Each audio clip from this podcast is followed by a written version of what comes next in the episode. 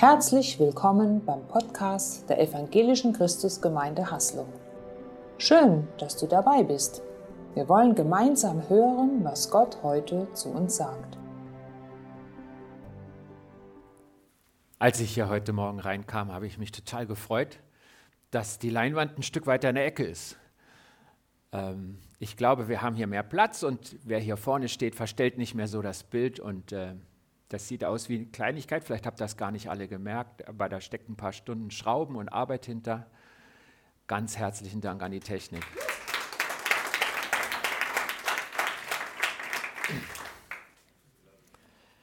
Also, im Moment sieht es ja aus, als hätte der Frühling eine Pause gemacht, aber er war schon da.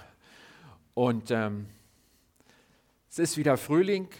Jemand rauscht in T-Shirt und kurzer Hose auf einem schnellen Motorrad an mir vorbei und ich denke mir so, der ist ja lebensmüde. Und ich weiß, ich hätte dabei Angst und ich weiß, die Angst schützt mich vor Gefahren. Ich glaube, Angst gehört zum Leben und dass unser Leben bedroht ist, das beginnt irgendwie mit der Geburt und irgendwie endet es auch tödlich, wie die Leute sagen. Und ich glaube, die Brigitte hat es schon erwähnt, dass wir neue Ängste kennenlernen. Also ich weiß, als Kind hatte ich Angst vor dem Atomkrieg und der Gedanke war weg. Und als das in den Nachrichten wiederkam, war das irgendwie so ein, so, so ein ganz altes Bild. Krieg bedroht auch unser Leben. Und im Moment merken wir das. Und dann scheinen sich manche keine, die scheinen keine Angst zu haben. Zum Beispiel der lebensmüde Motorradfahrer. Ist der nur sehr mutig oder ist er wirklich lebensmüde? Was, was steckt da drin? Und um da ein bisschen der Frage nachzugehen, schauen wir uns mal eine sehr mutige Person aus der Bibel an. Und ich will einfach sagen, ich rede hier nicht über Angst im psychologischen Sinn, sondern ich, ich frage mich einfach das, was hier auch steht, nimmt mein Glaube die Angst? Wie ist es, wenn ich Christ bin, wenn ich von Gott empfange, was er mir gibt? Ist das auch was, was gegen die Angst hilft? Wo stehe ich mit Gott vor der Angst? Die sehr mutige Person, ich weiß nicht, wer euch da einfällt, mir ist der David eingefallen ich besuche jetzt, wir besuchen jetzt mal den David, der war mal König in Israel, aber nicht sein ganzes Leben an, er als Hirtenjunge. Und ähm, der war so jugendlich, vielleicht im Alter von 15 oder so, und wahrscheinlich auch schon vorher, er war als Hirte auf, auf dem Feld und zwar nicht am Hausacker, sondern richtig weit weg von zu Hause, wo man eine Weile laufen musste. Und der hat mal berichtet, da kamen dann Löwen in die Herde und dann bin ich, wenn die ein Schaf weggenommen haben, dann bin ich ihnen hinterher und habe ihnen das Schaf entrissen. Und wenn er sich dann gegen mich gewendet hat, mich angreifen wollte, dann packte ich ihn bei der Mähne und ich schlug ihn tot. Macht ja auch immer so mit Löwen, oder? Also, da frage ich mich doch schon wieder, ob der nicht lebensmüde war. Und äh, selber erzählt er auch von Bären, da bin ich mir jetzt ganz sicher, dass er lebensmüde ist. Die stelle ich mir noch größer vor und das mit bloßer Hand. Und äh, das ist übrigens der David, den kennt er vielleicht aus diesem Sprichwort David gegen Goliath. Schon wieder der. Also mutig war er, das ist klar, oder war er einfach nur lebensmüde? Was ist mit David? Hat er keine Angst? Und er hat mal ein Lied gedichtet und das Lied schauen wir uns jetzt an. Ihr kennt es als Psalm in dem Buch der Psalmen, Psalm 27. Und wir lesen da so stückweise und gucken, was wir von David lernen können aus diesem, aus seinem Gedicht, aus seinem Lied. Ich lese mal die ersten drei Verse von David. Der Herr ist mein Licht und mein Heil. Vor wem sollte ich mich fürchten? Der Herr ist für mein Leben wie eine schützende Burg. Vor wem sollte ich erschrecken, wenn boshafte Menschen über mich herfallen, um mich mit Haut und Haaren zu verschlingen, meine Gegner und Feinde, dann sind sie es, die stürzen und fallen. Selbst wenn mich ein Heer von Feinden umlagert, mein Herz ist nicht von Furcht erfüllt. Und wenn Krieg gegen mich ausbricht, bleibe ich dennoch voll Zuversicht. Ja, David hat offensichtlich keine Angst vor Bären oder im Krieg, der ist ja hier extra erwähnt. Und er kannte das auch aus eigener Erfahrung. Also der hat nicht gesagt, also wenn das mal kommt, ich bin der Held, sondern er hat das gelebt. Und er sagt, das ist deswegen so, weil Gott mein Licht und mein Heil ist. Das Wort Heil ist hebräisch, das steht für Hilfe oder Rettung. Das ist dasselbe Wort, was im Griechischen dann für Jesus benutzt wird als unser Retter. Das ist Gott für ihn. Er sagt, deswegen habe ich keine Angst. Er glaubt an Gott. Und das ist ja die Frage, die wir jetzt mitnehmen. Haben, haben wir denn keine Angst mehr, wenn wir glauben? Wie ist denn das? Was ist mit dir und mir und unserer Angst? Ähm, glauben wir nicht richtig, weil wir noch Angst haben? Ähm, der Detlef Schmidtke ist ein Pastor aus Speyer, der hat mal gesagt, Mut und Kraft kommen aus der Begegnung mit Gott. Mut und Kraft kommen aus der Begegnung mit Gott. Und das ist so ein Vers, der mich begleitet, wo ich sage, doch, das will ich umsetzen, daran will ich mich festhalten, das ist der Hinweis, wie, wie Gott mich auch versorgt, wo die Quelle ist, die ich brauche, die ich suche. Wir lesen jetzt mal weiter in diesem Liedtext von David im Psalm 27 und dann sehen wir, dass David seinen Mut aus der Beziehung mit Gott schöpft, wie das der Pastor Schmidtke auch erwähnt hat. Weiter im Psalm 27. Eines aber habe ich vom Herrn erbeten. Das ist mein tiefster Wunsch, alle Tage meines Lebens im Haus des Herrn zu wohnen, um die Freundlichkeit des Herrn zu sehen und über ihn nachzudenken, dort in seinem Heiligtum. Denn er wird mich am Tag des Unglücks in seinem Zelt bergen, mir dort in der Verborgenheit seinen Schutz gewähren und mich auf einem hohen Felsen in Sicherheit bringen. Er sagt, ich möchte alle Tage im Haus seines Herrn sein. Ihr Lieben, das gab noch gar keinen Tempel, als er das gesagt hat. Das gab keinen Ort, wo er das hätte umsetzen können. Den hat ja erst sein Sohn gebaut, nach ihm. Und im Vers darauf will er ins Zelt Gottes. Das gab es, das Zelt der Begegnung, da durfte er aber gar nicht rein. Und er war auch nie drin. Und mal ganz ehrlich, wenn du auf der Flucht bist vor bösen Menschen, ist ein Zelt wahrscheinlich der schlechteste Platz, um sich zu schützen. Das ist wie eine Falle. Es schützt sich nicht, aber du kommst nicht weg. Diese Dinge, die stehen nicht für einen Ort oder ein Gebäude, sondern für die Gegenwart Gottes. David sucht Zuflucht in Gottes Gegenwart. Für ihn heißt es, weil ich in dieser festen Beziehung mit Gott lebe, brauche ich mich nicht zu fürchten. Und ich glaube, das gilt nicht nur für David, das will Gott allen, allen beibringen, die mit ihm leben. Wie erinnert Paulus den Timotheus, denn Gott hat uns nicht einen Kraft, einen Geist der Ängstlichkeit gegeben, sondern den Geist der Kraft, der Liebe und der Besonnenheit. So sagt Paulus seinem jugendlichen Ziehsohn und Mitstreiter. Ich glaube, worum es geht, ist ein Blickwechsel.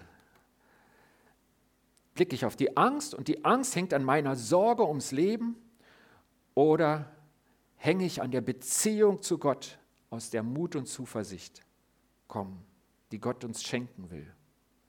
Ein Blickwechsel. Die Angst hängt an meiner Sorge ums Leben, aber Mut und Zuversicht hängen an der Beziehung zu Gott. Glaube ich wie David, ich habe in Jesus den Geist Gottes in mir, den David noch nicht kannte. Eigentlich geht es mir besser als David. Der Geist Gottes leitet mich in aller Wahrheit. Gibt mein Glaube mir die Kraft, mich nicht zu fürchten? Jesus hat zu seinen Jüngern im Sturm gesagt, wir, wir denken immer von hinten her, aber da hat es noch gestürmt, das Boot drohte unterzugehen, es lief voll Wasser und in dieser Situation, wo noch nichts geklärt war, wo sie in Lebensgefahr war, sagt er zu ihnen, Warum habt ihr solche Angst, ihr Kleingläubigen? Warum habt ihr solche Angst, ihr Kleingläubigen? Matthäus 8 kannst du das nachlesen. Kürzlich sagte jemand zu mir, Angst ist ein Zeichen von Unglauben. Angst ist ein Zeichen von Unglauben. Ich war entrüstet, weil ich als, als Hirte, als Seelsorger an die vielen Menschen denke, die mit Ängsten leben müssen und dachte mir, wie kann er sowas sagen? Und dann wurde ich nachdenklich. Und wenn er recht hat, Johannes schreibt an die Gemeinden, in der Liebe gibt es keine Furcht, denn Gottes vollkommene Liebe vertreibt jede Angst. Und Jesus sagte zu Jairus, als dieser die Nachricht bekam, dass seine geliebte Tochter gestorben sei, fürchte dich nicht, glaube nur. Ein andermal sagt Jesus seinen Jüngern, fürchtet euch nicht vor denen, die, die ja nur den Leib töten können. Also im Sturm, im untergehenden Boot oder angesichts einer Todesnachricht oder Todesgefahr. Warum soll man sich da nicht fürchten? Wie macht man denn das? Ist das nur Theorie? Wie kommt man denn dahin? Und auch hier kann uns David mit seiner Gotteserfahrung helfen, die er zum Glück weitergibt. Und David, er, er betet, er redet mit Gott und wir hören sein Gebet. Das heißt, wir lesen einfach weiter in diesem Psalm. Höre, Herr, wenn ich nun mit lauter Stimme rufe, sei mir gnädig und antworte mir. In meinem Herzen wiederhole ich deine Worte. Kommt vor mein Angesicht, sucht meine Nähe. Ja, Herr, das will ich tun. Ich will vor dein Angesicht treten. Verbirg dich nicht, verbirg dich darum nicht vor mir. Stoße mich, dein Diener, nicht im Zorn zurück, denn du warst zu jeder Zeit meine Hilfe. Gib mich nicht auf und verlass mich nicht, mein Retter und mein Gott. So betet David. Und ähm, ihr wisst ja, dass seit heute 3G nicht mehr gilt. Ich habe aber nochmal 3G für euch. 3G von David. Das erste G, Gott beim Wort nehmen. Es steckt in unserem Text im Vers 8. Gott beim Wort nehmen. In meinem Herzen wiederhole ich deine Worte. Und dann zitiert er es und er sagt, zu mir hast du gesagt, kommt vor mein Angesicht, sucht meine Nähe. Ihr Lieben, das habe ich in der Bibel nicht gefunden nicht vor David. Er muss es selbst von Gott gehört haben. Und er stützt sich drauf. Und er nimmt es für bare Münze, er verlässt sich drauf. Er erinnert sich an diese Einladung von Gott und handelt genauso. Er kommt zu Gott. Und die Frage an dich ist, nimmst du Gott bei seinem Wort? Hast du Worte Gottes, die dein Herz getroffen haben? Wiederholst du sie, denkst du über sie nach? So entfalten sie Wirkung in deinem Herzen und in deinem Denken.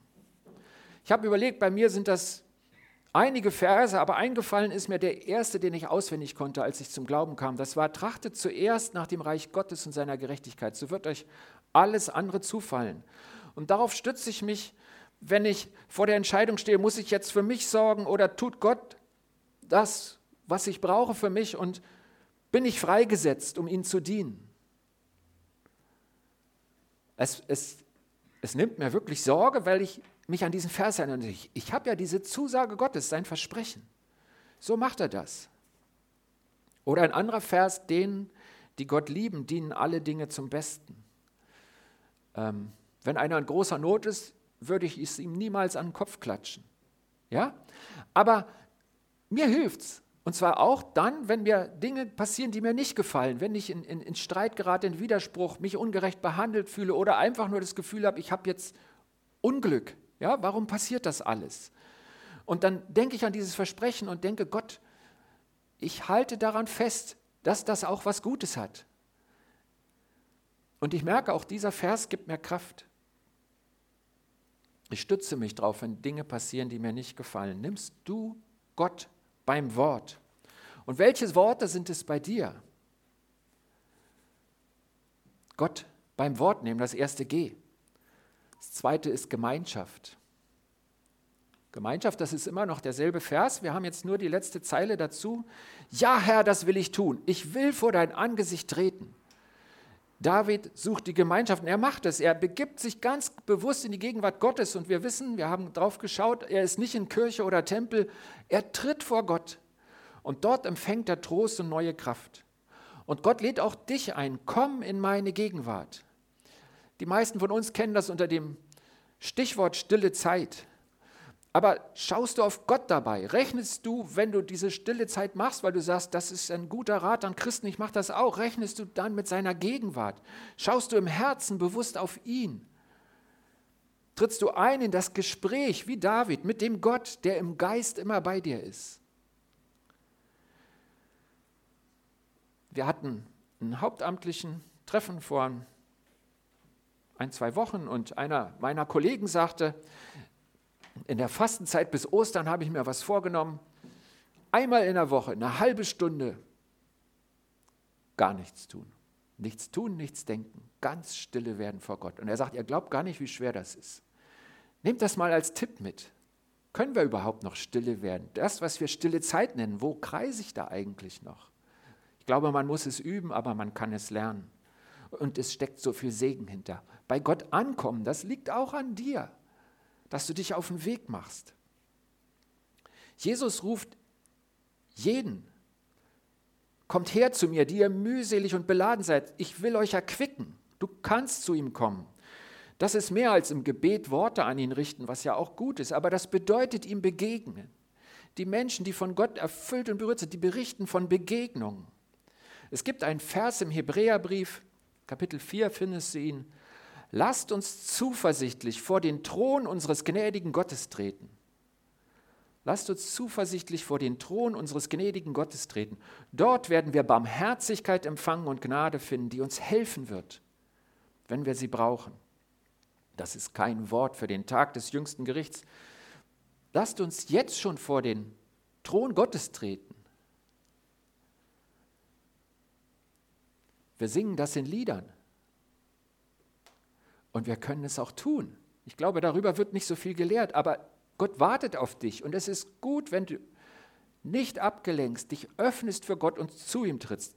Ich habe vor über einem Jahr in der stillen Zeit, ich habe gekniet hier in meinem Büro und ich habe ein paar Lieder gesungen und in der Bibel gelesen und plötzlich hatte ich in meinem Geist vor meinen Augen ein Bild vom Thronsaal Gottes. Und das hat mich bis heute total gestärkt. Gott hat mir gezeigt, dass diese Gemeinschaft möglich ist und es, es baut mich auf. Und ich dachte mir, ähm, ich zeige euch das. Also, ich habe es versucht zu malen. Es ist, ich glaube, der Eindruck kommt rüber. Du kannst vor Gott treten. Und was ich gesehen habe, war, ich war auf dem Teil, wo so ein komischer Belach war, hier so, so mit dunkelblau. Das sah irgendwie aus wie Eisstücke. Ich habe nicht gefroren, aber es war irgendwie Eis. Und ich habe Gott gefragt, wieso ist denn das im Thronsaal? Was ist denn das? Also das findet ihr nicht in der Bibel, ja. Äh, aber ich habe es so gesehen. Und, und einige Monate später sagt Gott mir, ich wollte dir zeigen, dass man vor meinen Thron kommen kann, aus der Welt und bei denen, die schon in meinem Reich sind. Beide sind vor meinem Thron. Und auch du kannst schon vor meinen Thron kommen. Also ich bin dann irgendwie der hier oder so, keine Ahnung. Und das ist so eine, so eine Aussage Gottes, die ich euch mitgeben möchte. Und vielleicht prägt sich durch ein Bild besser ein. Ihr könnt in die Gegenwart Gottes treten. Meine Frau und ich, wir lesen zurzeit gerade das Bild, äh, das Buch Die Treppe. Da berichtet eine Frau, dass sie 30 Tage lang vor Gottes Thron getreten ist und jedes Mal empfängt sie etwas, was ihrem Charakter gut tut, ihrer Seele, ihren Gedanken, was sie weiterbringt. Und ich glaube, das ist typisch Gott. Und ich wollte einfach mal diese Einladung so plastisch vor uns alle stellen und wie viel wert das ist. Und wir kommen ja von dem Thema Angst. Ich glaube, Gott möchte dir wirklich den Blickwechsel schenken. Die Angst hängt an meiner Sorge ums Leben, aber Mut und Zuversicht hängen an der Beziehung zu Gott, an der Begegnung zu Gott, Gemeinschaft mit Gott. Ganz praktisch suchen. Das dritte G, Glauben füttern. Glauben füttern. Noch ein G. Jesus tadelt ja den kleinen Glauben seiner Jünger. Ihr wisst, in dem untergehenden Boot im Sturm. Nicht? Er tadelt den kleinen Glauben seiner Jünger. Wie wird aus meinem kleinen Glauben ein Großglauben? Wie kann ich meinen Glauben mehren? Wie mehrt Gott meinen Glauben? Es gibt eine Stelle, wo Jesus mit seinen Jüngern drüber redet. Sie er sagt zu ihnen, hütet euch vor dem Sauerteig der Pharisäer und dann denken sie, ja Mist, er hat ja recht, wir haben kein Brot mitgenommen und bei denen sollen wir nicht kaufen. Und, und, und als Jesus das merkt, da sagt er, warum macht ihr euch Gedanken darüber, dass ihr kein Brot habt? Versteht ihr noch immer nichts? Begreift ihr denn gar nicht? So redet Jesus. Sind eure Herzen so verschlossen? Ihr habt doch Augen, könnt ihr nicht sehen? Ihr habt doch Ohren, könnt ihr nicht hören? Erinnert ihr euch nicht daran, wie ich die fünf Brote für die 5000 in Stücke brach? Wie viele Körbe voller Reste habt ihr damals aufgesammelt? Zwölf, antworten sie. Und als ich die sieben Brote für die 4000 in Stücke brach, wie viele Körbe voller Reste habt ihr da aufgesammelt? Sieben, antworteten sie. Da sagt er zu ihnen, begreift ihr noch immer nichts? Jesus will, dass wir Glauben lernen durch Erfahrung mit ihm. An die Stelle der Speisung musst du deine Erfahrung setzen. Erinnere dich daran und du wirst wachsen. Glauben füttern habe ich das genannt. Du wirst wachsen.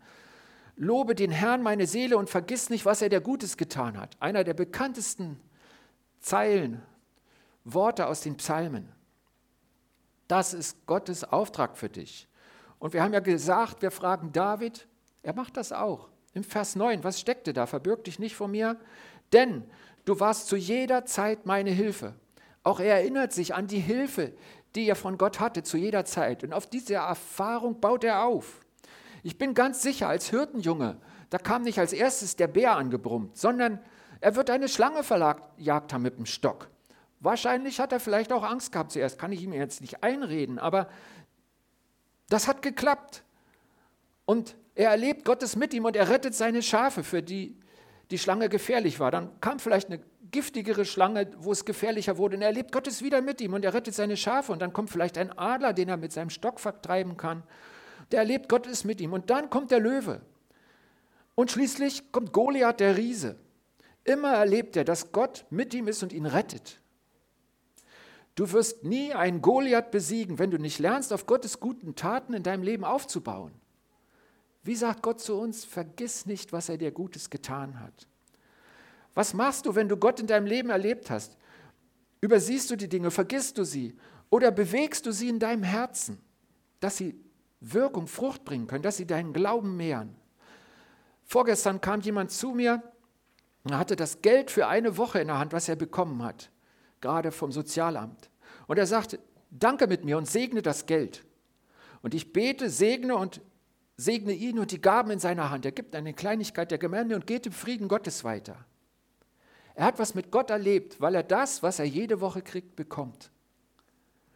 Was machst du, wenn dein Geld kommt? Erlebst du was mit Gott, der dich versorgt, schon wieder? 3G, drei Wege aus der Angst. Gott beim Wort nehmen, Gemeinschaft mit Gott, Glauben füttern. Hast du Angst? Ich will nicht sagen, das ist, dann bist du dumm. Sowas sage ich nicht. Ich habe auch Situationen, wo ich Angst habe. Aber ich glaube, jemand hat mal gesagt, häufig, die häufigste Aufforderung, Befehl Gottes in der Bibel ist, fürchte dich nicht. ne? Also, wenn man das mal genau anguckt, da steckt ganz viel Trost drin, aber es ist eigentlich ein Befehl. Gehe mit deiner Angst zu Gott. Er kann dich von einem Augenblick zum anderen trösten. Ich weiß nicht, ob er es immer tut, aber er kann das. Aber er will mehr, er will mehr für dich. Er will, dass dein Glauben wächst. Er will die Gemeinschaft mit dir, dass du stark bist gegen die Angst. Dass du dich nicht auf die Angst stellst, auf die Sorge um dein Leben, sondern auf die Gemeinschaft mit Gott. In der Begegnung gibt er dir Mut und Kraft. Wenn mir Gedanken der Angst wegen Corona kommen, oder wegen Krieg, dann denke ich an Gott, wie real er ist und was er an mir getan hat. Und bisher habe ich an diesen Stellen keine Angst, Gott sei Dank, weil ich mit ihm lebe. Ihr Lieben, an der Stelle bete ich immer. Und heute möchte ich euch nochmal die ersten vier Verse vom Psalm 27 geben. Da gibt es eine ganz alte Vertonung, gesungen von jungen Leuten in der Luther-Übersetzung. Nehmt nochmal die Worte von David als Ansporn für einen guten Weg für uns alle mit Gott.